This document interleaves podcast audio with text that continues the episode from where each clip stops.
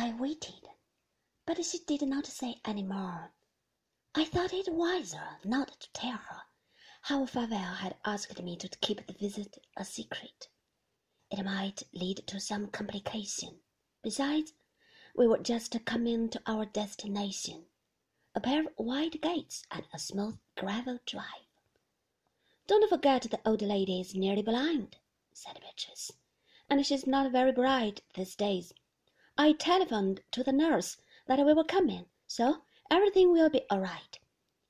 The house was large, red bricked, and gabled. Late Victorian, I suppose. Not an attractive house. I could tell in a glance it was the sort of house that was aggressively well kept by a big staff, and all for one old lady who was nearly blind. A trim parlour maid opened the door. Good afternoon, Nora. How are you? said Beatrice. Very well, thank you, madam. I hope you are keeping well.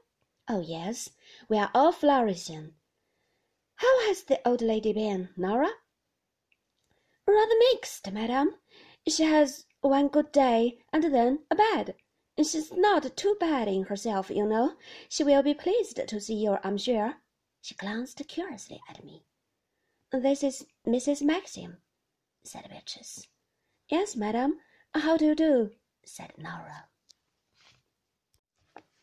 We went through a narrow hall and a drawing room crowded with furniture to a veranda, facing a square clipped lawn. There were many bright geraniums in stone vases on the steps of the veranda. In the corner was a bath chair. Beatrice's grandmother was sitting there, propped up with pillows and surrounded by shawls. When we came close to her, I saw that she had a strong, rather uncanny resemblance to Maxim. That was what Maxim would look like if he was very old, if he was blind. The nurse by her side got up from her chair and put a mark in the book she was reading aloud. She smiled at Beatrice. How are you, Mrs. Lacy? she said. Beatrice shook hands with her and introduced me. The old lady looks all right, she said. I don't know how she does it at eighty-six. Here we are, Gran, she said, raising her voice. Arrived safe and sound.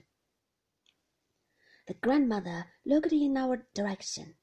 Dear Bee, she said, how sweet of you to come and visit me. We are so dull here, nothing for you to do. Beatrice leant over her and kissed her. I've brought Maxim's wife over to see you, she said. She wanted to come and see you before, but she and Maxim have been so busy. Beatrice prodded me in the back. Kiss her, she murmured. I, too, bent down and kissed her on the cheek. The grandmother touched my face with her fingers. You nice thing, she said. So good of you to come. I'm very pleased to see you, dear. You ought to have brought Maxim with you. Maxim is in London, I said. He's coming back tonight. You might bring him next time, she said. Sit down, dear, in this chair, where I can see you, and Bee, come the other side. How is dear Roger? He's a naughty boy. He doesn't come and see me. He shall come during August, shouted Beatrice. He's leaving Eton, you know. He's going up to Oxford. Oh dear, he'll be quite a young man. I shan't know him.